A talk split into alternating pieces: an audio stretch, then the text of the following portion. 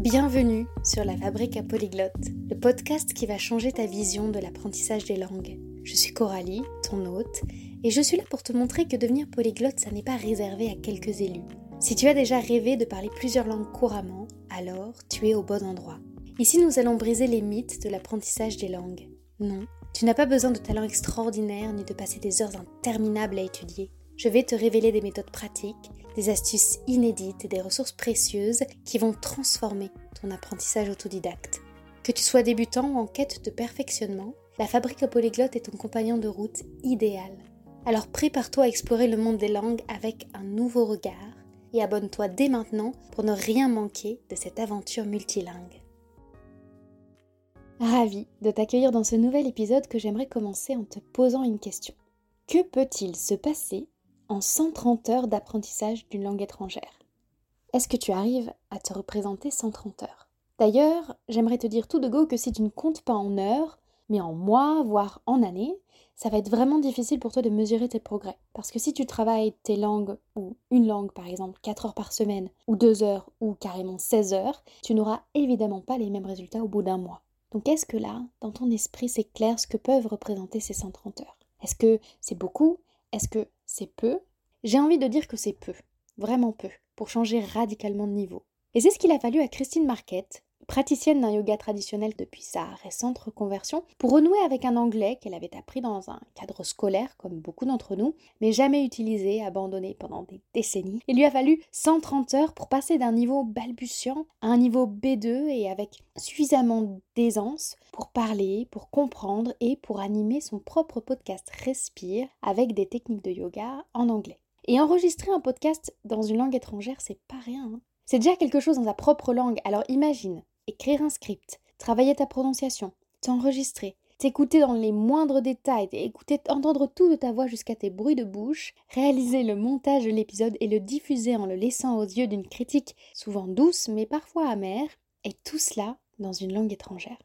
Faut, hein, un beau mental pour réaliser ce parcours-là, non? Et du parcours de Christine, il y a plein de choses dont on peut s'inspirer son état d'esprit bien sûr, mais aussi de qui elle a choisi pour l'accompagner dans son apprentissage. Parce que Christine Marquette n'a pas été livrée elle-même pendant 130 heures. Elle a été formée via un organisme de formation en ligne qui s'appelle le Cercle des langues et qui vous accompagne dans l'atteinte de vos objectifs en anglais, qu'ils soient professionnels ou personnels, avec une approche assez complète. Il y a un suivi sur mesure, des cours individuels en tête à tête avec un professeur, des cours en e-learning que vous pouvez suivre quand vous le souhaitez, mais aussi des cours de groupe toujours en ligne donc, et je le mentionne ce cours de groupe parce que Christine n'a pas opté pour une formule avec des cours en groupe, mais ils sont bel et bien là et c'est un format que personnellement j'aime beaucoup. Et tous les parcours de formation proposés par le Cercle des langues, ils sont éligibles aux dispositifs de financement comme le CPF et autres dispositifs pour les étudiants, pour les salariés, pour les demandeurs d'emploi et les auto-entrepreneurs. Et je sais que c'est quelque chose qui est très souvent important pour vous. Euh, j'ai souvent ce retour euh, bah, plutôt sur LinkedIn quand je partage des expériences avec des organismes de formation qui ne proposent pas ces types de financement. Souvent vous me demandez. Bon, revenons à toi. Je passe du vouvoiement au tutoiement.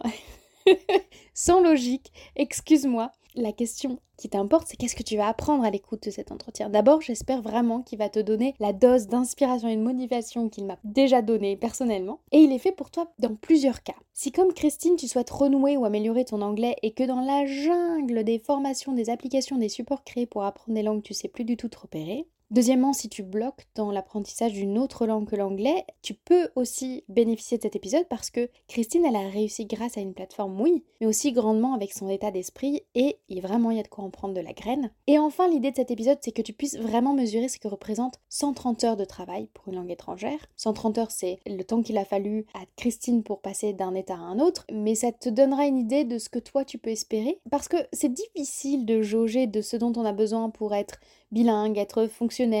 Ça peut être assez abstrait, on s'imagine être bilingue en six mois ou fonctionnel en deux mois. Et j'aimerais que cet échange t'aide à rendre tout ça extrêmement mesurable. Par exemple, souvent je dis, et j'ai tort de le formuler comme ça, que j'ai appris l'italien en trois mois. Si j'étais vraiment précise, je te dirais que je suis passée du niveau A0 à un niveau B 2 en travaillant mon italien pendant 500 heures durant cette période de trois mois. Et ça, ça va énormément t'aider dans la gestion de ton apprentissage des langues, quelle qu'elle soit, de mesurer le temps qu'il faut. Donc prépare-toi à découvrir l'impact incroyable que 130 heures d'effort peuvent avoir sur ta maîtrise d'une langue étrangère. C'est parti. Bonjour Christine, ravie de t'avoir sur la fabrique à polyglotte. Aujourd'hui, on va retracer tout ce parcours, ces 130 heures d'anglais avec le cercle des langues. Et j'aimerais qu'on revienne au commencement. Qui était Christine par rapport à son anglais avant ce travail-là? Qu'est-ce que tu recherchais? Qu'est-ce que tu avais comme projet avec cette langue? Bonjour Coralie, merci de m'accueillir euh, sur euh, ton podcast. Ça fait un petit bout de temps que je suis en formation, j'ai fait une formation en sophrologie, j'ai fait une très longue formation en yoga et je pense qu'il me manquait peut-être quelque chose pour m'ouvrir davantage au monde et ça faisait un bout de temps que je, me disais ah j'aimerais bien réapprendre l'anglais. Voilà, j'ai toujours eu une, espèce d'appétence comme ça pour les langues mais que j'ai laissé parce que euh, parce que mon premier métier n'a pas été en lien avec les langues mais avec le marketing. Donc marketing enfin commerce dans l'enseignement. Donc, je n'ai jamais réutilisé de toute façon l'anglais euh, de toute ma carrière avant d'être sophrologue. Et donc, j'ai eu envie de réapprendre les bases et d'aller plus loin, de voir jusqu'où je pouvais aller et de pouvoir aussi l'utiliser dans mon nouveau métier qui est donc euh, enseignante en yoga. Et est-ce que tu as tourné ton métier pour qu'il puisse te permettre d'ouvrir au monde ou tu avais déjà... Euh, oh non C'est seulement la deuxième question et on comprend pas ce que je raconte parce que j'ai mangé des mots. Et dis-toi que des fois, je suis obligée de couper des passages parce que je dis un mot pour un autre. Enfin bref, qu'est-ce que je veux dire? Je lui demande si elle a choisi ce métier-là parce que ça allait l'ouvrir au monde et donc lui permettre d'utiliser les langues et qu'elle voulait utiliser depuis longtemps, ou si au contraire elle a eu une démarche qui était uniquement orientée autour de la sophrologie du yoga et que c'est parce qu'elle avait fait ce choix d'abord de carrière que les langues sont revenues finalement sur le tapis. Pourquoi je pose cette question? D'abord parce que ça inclut bah, une démarche d'apprentissage des langues différentes, et ensuite parce que ça a été mon propre parcours que de réorienter ma carrière professionnelle dans la communication pour qu'elle me permette d'utiliser des langues et qu'elle devienne une carrière dans la communication internationale et dans l'interculturel. Et est-ce que tu as tourné ton métier pour qu'il puisse te permettre d'ouvrir au monde ou tu avais déjà remarqué que ta clientèle autour de toi, elle était anglophone ou elle était réceptive à l'anglais Pas du tout. C'est plutôt plus difficile de capter une clientèle francophone avec le yoga que moi j'ai appris, c'est-à-dire un yoga très traditionnel. Donc moi j'ai étudié avec un professeur indien et je sens que finalement, alors je vais pas dire que en France il n'y a pas de réceptivité, mais que pour une ouverture plus large de ce yoga traditionnel, c'était intéressant de pouvoir aussi utiliser la langue qui me permettrait de mieux communiquer et en tout cas de transmettre ce que moi j'ai appris avec ce professeur-là. Et est-ce que tu avais des bagages positifs ou négatifs avec l'anglais quand tu as... C'était vraiment du plaisir? Très positif. Oh, non, très positif. Alors j'ai un très vieux bac, c'est un bac à deux, donc c'est un, bac littéraire avec trois langues vivantes, mais mon parcours après ne m'a vraiment pas permis de réutiliser les langues. J'adore l'espagnol, j'adore l'anglais, et finalement, dans, toute cette carrière de l'enseignement en commerce, je n'ai jamais réutilisé euh, ces deux langues-là. Donc pour moi, ça a été une retrouvaille avec l'anglais. Et qu'est-ce qui t'a fait choisir parmi tout ce qu'on peut trouver euh, sur Internet et ailleurs, hein, d'ailleurs dans les, dans les associations, dans les institutions, mhm. qu'est-ce qui t'a fait choisir le cercle des langues? Alors c'est pas évident au départ de se dire quel centre de formation est mieux qu'un autre, etc. On y va vraiment, enfin moi j'y suis allée par tâtonnement, je me suis pas lancée comme ça. Il a déjà fallu que je convertisse euh, mes heures de CPF en euros, parce que quand on fait partie d'un ministère, on n'a pas la même chose que dans le secteur privé, donc voilà. Et seulement après, j'y suis allée à tâtons sur le site du CPF et de pouvoir comme ça voir ce que chacun proposait. J'ai vu que le Cercle des langues proposait différents parcours avec un nombre d'heures vraiment différents et je pense que c'est cette diversité de parcours qui m'a donné envie d'aller un petit peu plus loin. Donc j'ai eu un premier rendez-vous via Zoom avec une personne du Cercle des langues qui m'a bien expliqué comment ça se passait, comment tout cela s'articulait et surtout, bon, c'était basé sur le e-learning. Et moi, le e-learning me convient bien dans le sens où en tant que auto-entrepreneur, je peux aussi gérer mon temps comme je le souhaite et je n'ai pas forcément besoin finalement d'une présence à côté de moi. Le distanciel me, satisfait bien, tant au niveau de l'enseignement pur avec le professeur, puisque j'ai eu des heures de cours face-to-face, mais à distance, et puis le e-learning que l'on peut utiliser, mais à volonté, en fonction de chacun, mais vraiment à volonté. C'est ce qui est très intéressant avec le cercle des langues, justement. Donc c'est cette euh, vraiment diversité des parcours et le fait que ce soit à volonté. Et que ce soit flexible du coup pour quelqu'un comme toi qui, peut gérer son emploi du temps. Oui. Est-ce que tu dirais que tu es plutôt un apprenant autonome, autodidacte? Les formations que tu as pu faire avant en sophrologie, c'était des formations où tu gérais toi-même ton... Ouais. Oui. Donc oui Tu savais que ça te convenait. Tout à fait, tout à fait. Oui, parce que ça me convient, parce que j'ai le profil, euh, j'ai ce profil-là de pouvoir effectivement recevoir de l'information et la travailler indépendamment euh, d'une personne. Là, par exemple, un cours euh, face à face avec le professeur qui était Aurélie, c'est une heure et puis j'ai du vocabulaire, je retravaille le vocabulaire et quand je dis je le retravaille, c'est je l'apprends. Voilà, mais pas bêtement, j'essaye de réinvestir, etc. C'est une heure de face à face, mais c'est aussi deux heures en dehors. Mais j'ai effectivement cette, ce profil d'autodidacte, voilà. Est-ce que tu l'as toujours eu ce caractère-là? J'ai toujours été très très travailleuse, très bosseuse. À l'école, j'étais très très bosseuse, voilà. Donc ça m'a pas vraiment quittée, mais aujourd'hui, je me dirais avec euh, yoga et merci yoga, je me mets beaucoup moins la pression. Donc je sais quel était mon objectif. Mon objectif c'était d'acquérir un niveau suffisant, sans parler de, de B2, de C1, mais d'acquérir un niveau suffisant pour me faire comprendre, pour comprendre aussi euh, mes élèves et pouvoir transmettre ce que j'avais appris. Et après, dès le moment où je me suis fixé ce petit objectif, enfin cet objectif là, c'est je me détache de mon objectif et je m'engage, je m'engage euh, avec la régularité qui était la mienne, mais euh, je sais que pour atteindre l'objectif, il y a nécessité d'être régulier et constant dans les efforts. Donc, euh, donc voilà, et ça paye à un moment donné. À ce stade, tu as déjà plein de clés sur le mindset de Christine. D'abord, tu sais qu'elle a un a priori positif sur les langues, qu'elle s'est pas mise la pression, donc elle n'était pas, tu sais, dans une forme de, contraction où on, on est comme stressé. Et aussi, elle avait pour mot d'ordre la régularité, donc, euh, donc la pleine et entière mesure de ce que c'est qu'un apprentissage des langues, ça demande un petit peu d'effort. Parce que euh, un apprentissage des langues réussi, c'est la rencontre entre une plateforme qui nous convient, une plateforme qui permet d'avoir une approche et un apprentissage holistique des langues, et un bon état d'esprit, une bonne approche de nous l'apprenant.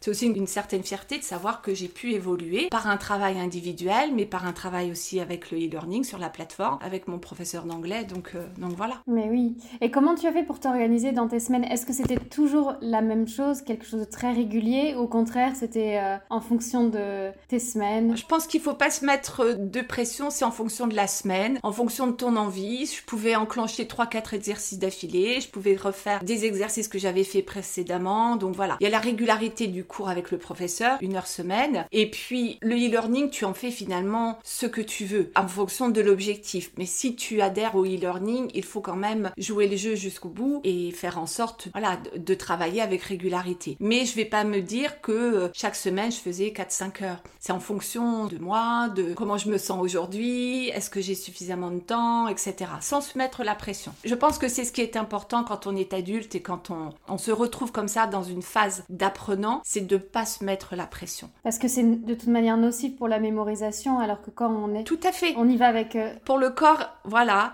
Pour le corps et le mental, c'est pas bon du tout le stress. Donc... Euh, je me suis pas mis de pression et j'ai refusé de m'en mettre une pour éviter justement d'être déçue parce que j'aurais pas atteint euh, ce que je voulais atteindre comme objectif. Les choses ont vraiment, ont vraiment coulé, j'ai envie de dire, ont vraiment coulé de source. Et est-ce que tu as eu des moments un peu plus challengeants? Parce que des fois on peut être pris dans un élan de motivation qui retombe Qui retombe, Est-ce oui. que, est-ce que euh, tu as eu T'as eu ça ou pas du tout? Non, de mon côté, ça a été quand même quelque chose d'assez linéaire. Mais je pense que c'est parce que je me suis pas mis de pression et que mon objectif étant fixé, je savais ce que je voulais à la fin. Et donc, du coup, ben, les choses ont vraiment coulé et sont passées très très vite. Donc, de décembre à mai, moi, j'ai rien vu passer. C'est ça, le parfait état d'esprit parce que souvent la démotivation, elle vient de ce qu'on a des attentes irréalistes et on voit pas les progrès assez rapides. C'est ça. Mais une fois qu'on est serein sur oui, j'atteindrai quoi qu'il arrive mon objectif avec le temps que ça prendra en ayant plaisir à faire les exercices, bah là, c'est vrai que ça, ça permet d'être beaucoup plus à l'aise. Tout à fait. Et comme tu dis, il faut vraiment prendre du plaisir. Du plaisir à être à, son heure de cours individuel, du plaisir à être en e-learning, à écouter, à apprendre le vocabulaire, à découvrir des choses nouvelles. Je pense qu'il faut garder à l'esprit cette notion de plaisir et se faire plaisir. Quelque chose qui me taraude, c'est cette histoire de podcast. À quel moment tu t'es dit, ça y est, je me lance? Est-ce que quand tu as commencé, tu avais déjà dans l'idée de faire le podcast en anglais? Pas du tout. Mon podcast Respire existe depuis l'année dernière, donc juillet 2022. C'était l'envie de diffuser ce que j'avais appris, essayer d'amener ça d'une façon différente, donc par le podcast. Mon podcast Respire, c'est philosophie de yoga, méditation, et quand euh, j'ai terminé pardon la première euh, première formation au mois de mai, eh bien j'ai osé, j'ai osé parler anglais parce que c'était pas c'est un autre challenge. Donc j'ai osé parler anglais. J'ai rédigé une première méditation euh, en anglais et je l'ai enregistrée. Et pour te dire que bah, ce week-end, je me suis amusée à la reprendre, cette, cette première méditation, et je l'ai réenregistrée, je l'ai remasterisée et je l'ai remplacée parce que je me suis dit, ta prononciation là, elle n'est pas correcte. Donc c'est aussi une façon de, s'auto-corriger au final. Et tu projettes quoi pour ce podcast? Qu'est-ce qu'il sera tout le temps en anglais? Je vais continuer très certainement à faire quelques épisodes en français, mais là je vais ajouter des méditations en anglais, des méditations supplémentaires. Il y a une dizaine de méditations en anglais, donc c'est assez rigolo. Donc c'est venu tout spontanément et c'est vrai que c'est un exercice particulier parce que le podcast on, on se réentend et on entend tout. Oui, tout à fait, tout à fait. Et là, quand je disais exhale et que j'appuyais sur sur les X, j'ai dit non, Christine, faut, faut que ce soit plus fluide. Donc, euh, donc voilà. Et puis c'est un moyen de s'auto-corriger. Toujours dans ta préparation de ton activité pro, comment tu as été accompagnée par le Cercle des langues ou comment tu as tu t'es approprié le contenu du Cercle des langues pour qu'il serve à bah, ton métier, c'est-à-dire que tu connaisses bien les mouvements du corps en anglais, les parties du corps. Est-ce qu'il y a moyen de, de personnaliser son parcours? Alors, je sais que sur la plateforme, il y a hum, des exercices qui sont spécifiques pour everyday, donc un vocabulaire, une grammaire spécifique everyday. Et tu as également business English. Everyday pour la vie de tous les jours. Quelques petites choses en lien avec euh, le corps humain. Et puis après business English, là je dirais, on est plus sur les relations euh, au sein de l'entreprise, sur le, stress, le bien-être, etc. Donc j'ai pioché des deux. Alors au départ c'était everyday, même si euh, le vocabulaire spécifique au corps. Je l'ai travaillé euh, avec Aurélie dans ma dernière séance. Business English, ça m'a permis effectivement de voir tout ce qu'il y avait autour du bien-être, well-being, etc. qui pouvait faire une belle introduction aussi à, yoga, puisque yoga s'adapte, enfin la pratique s'adapte à, tout et à, et à tous entre, oui, le stress. Et là, euh, dans le business English, euh, e-learning, cercle des langues, il y en a, voilà, il y a énormément d'exemples, donc c'est intéressant parce que moi ça m'a donné aussi l'envie de développer des cours bien spécifiques. Cool. Et est-ce que tu, te, tu dirais que tu es autant à l'aise à l'écrit qu'à l'oral? Non, et là je te rejoins sur ce que tu disais parce que j'ai écouté ton podcast, le premier épisode où euh, tu essayais euh, de, de, nous déculpabiliser de ne pas pouvoir effectivement euh, avoir un lien spécifique avec les langues étrangères. Tu as très bien dit quelque chose, c'est que on apprend déjà par l'écrit avant d'avoir apprendre par l'oral. Et donc je suis meilleure à l'écrit et je comprends très vite et je suis un peu moins bonne à l'oral. Et c'est finalement c'est l'important c'est de nous de, faire travailler son oreille. Et on n'a pas l'habitude avec les différents accents, c'est pas évident. Hein. Après c'est vrai qu'on a la possibilité bah, de rééquilibrer ça, même s'il y a une, une transférabilité euh, des compétences, c'est-à-dire que les mots que je connais à l'écrit, même si en anglais c'est moins évident qu'en italien ou en espagnol, mais je vais être quand même plus à même de les reconnaître quand ils sont prononcés ou de comprendre par le contexte. Mais après effectivement il faut muscler euh, son oreille. Oui, son oreille et, et puis essayer de se rapprocher rapprocher de la prononciation correcte sans se mettre encore la pression, mais essayer de se rapprocher d'une prononciation correcte qui peut être audible par quelqu'un qui est, euh, qui est anglophone. Une autre chose que je trouve hyper intéressante dans ce parcours de 130 heures de Christine, c'est qu'elle a fait ça, on va dire, en deux bouts. Elle a d'abord choisi de faire une formation de 5 mois quand elle a fait son premier choix sur le catalogue CPF. Ensuite, elle a fait une pause et ensuite, elle est repartie dans l'apprentissage. Et pourquoi c'est intéressant? C'est intéressant parce qu'elle a la posture dont je te parle. Moi, j'utilise le mot autodidacte. Tu vas me dire, ben non, Coralie, euh, elle, elle, est formée par le cercle des langues. Le être autodidacte, c'est une posture, c'est quand on prend la pleine responsabilité de son apprentissage et qu'on se dit ok j'ai tel objectif et je vais y aller quoi qu'il arrive. Je choisis telle plateforme pour y aller. Si au bout de deux ans ou d'un an ou de six mois tu te donnes le temps que tu veux, de manière réaliste, tu vois que tu n'atteins pas cet objectif, bah, tu peux changer de plateforme. Aujourd'hui, je te présente le cercle des langues parce que l'expérience de Christine et les avis des utilisateurs en font une plateforme qui peut être intéressante pour toi. Mais garde toujours cette posture. Tu as fait un enseignement, tu as suivi un enseignement sur le cercle des langues pendant 5 mois, tu as fait une pause et tu as repris. Est-ce qu'on peut faire un petit récapitulatif de pourquoi tu as eu besoin d'une pause et euh, qu'est-ce qui a fait que tu t'es dit hmm, maintenant pour euh, continuer mon parcours d'apprentissage, j'ai à nouveau besoin du cercle des langues? Alors au départ, j'ai fait une formation de 5 mois, mais pas avec l'objectif de, de m'arrêter et de reprendre. J'ai suivi cette formation pendant 5 mois, donc e-learning et cours particuliers, et tout s'est arrêté au mois de mai, mais moi, de mon côté, j'ai pas stoppé puisque j'ai repris toutes les leçons particulières que j'avais reçues, tout le vocabulaire. J'ai travaillé sur mon entreprise de yoga pour pouvoir mener en anglais des séances de yoga et je me suis pas mal entraînée aussi à l'oral parce que j'ai souhaité développer la partie méditation guidée en anglais sur mon podcast. Et ce n'est qu'après, voilà, fin, fin mi-juin, je me suis dit, ah, j'aimerais bien quand même reprendre quelques leçons, aller un petit peu plus loin dans cette partie euh, business English qui, au départ, ne m'attirait pas forcément sur la plateforme e-learning parce que si je voulais aussi euh, développer euh, une partie bien-être au travail, j'avais besoin aussi quelque part de vocabulaire un peu plus spécifique. Donc, j'ai recontacté le Cercle des langues mi-juin et j'ai relancé une formation de deux mois.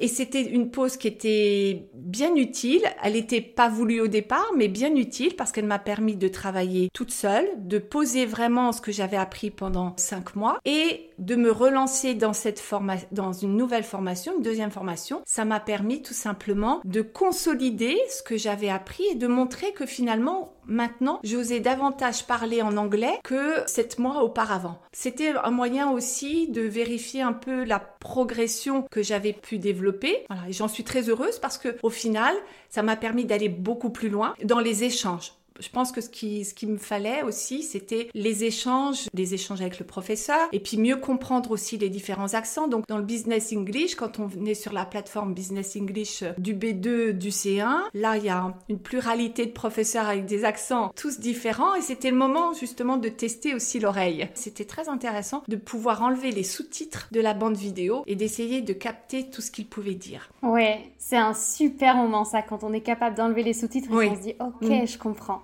Je crois qu'on peut tous prendre de la graine de ce que tu nous racontes, c'est-à-dire que tu as toujours été plus ou moins clair sur où tu voulais aller et le comment tu t'es écouté à chaque étape. C'est quelque chose dont on doit tous s'inspirer, je pense, puisque apprendre, c'est pas de manière linéaire, c'est comme un muscle qui se tend et se détend. C'est je crois, j'assois mon ce que je viens d'acquérir comme notion et ensuite je repars. Merci pour ce témoignage-là. Merci. À qui est-ce que tu recommanderais la plateforme? Est-ce qu'il faut absolument cette capacité de s'écouter autodidacte? Est-ce qu'on peut être au contraire bien accompagné si on ne l'a pas encore développé? C'est pour qui le cercle des langues? Alors, moi, ça correspondait tout à fait à mon profil. Mais euh, effectivement, comme tu le dis, une personne qui est prête à être accompagnée dans son apprentissage et être encouragée aussi, oui, c'est fait aussi pour toute personne qui est prête à être accompagnée. Ça doit être aussi quelque part un peu le maître mot. Est-ce que je suis prêt ou pas, prête ou pas, à être accompagnée, à être guidée? Parce que si on le vit comme une espèce de, comme quelque chose qui s'impose à soi et pas qu'on a choisi ça va être compliqué finalement, je pense. Ce n'est pas évident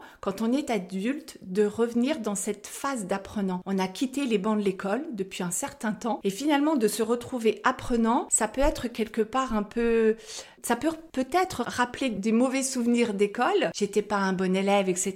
Et je suis pas prêt à tout ça. Je veux pas retourner euh, sur les bancs de l'école. Ça, c'est pas fait pour moi. On ne cesse jamais d'apprendre, mais là, c'est quand même très spécifique, très particulier. Et tout dépend aussi de l'objectif que l'on s'est fixé au départ. Mais en tout cas, c'est une plateforme qui offre une telle diversité d'exercices et qui part du niveau, euh, je crois bien, euh, qui a le niveau A0. On commence au tout début avec l'alphabet, etc. Que je dirais que quand on est prêt à apprendre, on prend cette plateforme et on y va à son rythme, sans pression. Et on y va de façon très progressive. Et même si on n'a pas réussi un exercice, etc., il y a toujours la possibilité de revenir dessus en laissant un petit peu le temps de pause pour pouvoir mieux comprendre. Moi, c'est ce que je faisais, par exemple, au niveau de la grammaire. La grammaire, c'est pas évident à comprendre du tout. Donc, à force d'exercice, de compréhension, ah, pourquoi là, j'ai, pas, j'ai pas réussi? Quelquefois, j'ai posé des questions justement sur la plateforme par rapport à des exercices parce qu'il y a toujours cette communication avec les enseignants du cercle des langues, il y a une incompréhension de ta part sur la plateforme dans un exercice, il y a quelqu'un qui te répond derrière. Donc voilà, c'est un plus. On ne te laisse jamais tout seul. Il y a toujours quelqu'un qui te répondra euh, via le chat. Mais être prêt à apprendre, oui, effectivement, c'est euh, crucial parce que c'est la disposition d'esprit avec laquelle on commence qui va être euh, l'un des facteurs de réussite principaux. Quels sont les conseils que tu donnerais à quelqu'un qui a appris l'anglais à l'école, qui l'a oublié et qui découvre un peu ce format qu'est l'e-learning, quels seraient les conseils pour profiter pleinement de cette plateforme? D'être, euh, de pas partir avec des a priori ou des jugements. Souvent, on a des pensées limitantes comme je disais tout à l'heure, des souvenirs d'école et ça nous limite dans une nouvelle phase d'apprentissage. Donc être gentil avec soi, être bienveillant avec soi et ne pas se mettre la pression, même si on sait qu'il y a un enjeu peut-être derrière d'une entreprise qui se développe euh, à l'étranger. Donc ne pas se mettre la pression et qu'on ne sente pas non plus qu'on nous mette la pression. Et y aller aussi à un rythme progressif. Être régulier et constant dans les efforts, ça porte tout le temps, tout le temps ses fruits. Quel que soit le domaine dans lequel on intervient, être régulier et constant dans ses efforts. Et l'un de ces fruits, ben, c'est ton podcast. Et est-ce que ça t'a donné d'autres envies comme d'essayer en espagnol ou d'aller encore plus loin avec euh, ce que tu allais pouvoir faire en anglais? C'est quoi tes projets du coup linguistiques maintenant? Alors, donc c'est de développer le podcast euh, Respire et de le développer en anglais avec des méditations guidées. Donc ça, je, je m'y attelle. Hein et de créer ma plateforme euh, de cours en ligne de yoga. C'est ce que je veux faire depuis le début. C'est l'objectif que je me suis fixé de toute façon quand, euh, enfin, quand j'ai commandé cette formation. Et c'est de développer donc des cours en ligne, donc en français et en anglais. Donc il faut vraiment que j'arrive à, à équilibrer français et anglais. Mais j'imagine que ça doit être, que c'est quelque chose qui te plaît, ça. Ah, j'adore. Ouais, bah oui. ça, oui. Pour moi, euh, pouvoir effectivement euh, donner mes cours en ligne comme ça, français-anglais, euh, ça, oui, ça, ça serait top. Ça, c'est un beau challenge. Ouais. Voilà. Et j'aimerais aussi, bon ça je verrai si ça sera aussi en, anglais, mais j'aimerais bien aussi ouvrir une école de yoga, donc français-anglais, si effectivement je, peux, je peux parvenir à cet objectif-là. Bah, écoute, c'est tout ce qu'on te souhaite. Donc la plateforme, elle arrive dans le futur, mais où est-ce que déjà nos auditeurs peuvent te rejoindre sur les réseaux? Alors, donc podcast Respire, je suis sur Spotify, mais aussi Chromecast, je crois Amazon, euh, plusieurs. En tout cas, en allant sur euh, Respire, tu peux voir les différentes euh, plateformes. Et puis j'ai un Instagram, Yoga à la rencontre de soi. Et j'invite tous ceux qui nous écoutent, qui souffrent de stress, qui les empêche peut-être d'être disponibles à leur apprentissage des langues, d'aller écouter ton podcast où tu développes toute cette philosophie du yoga. Merci beaucoup.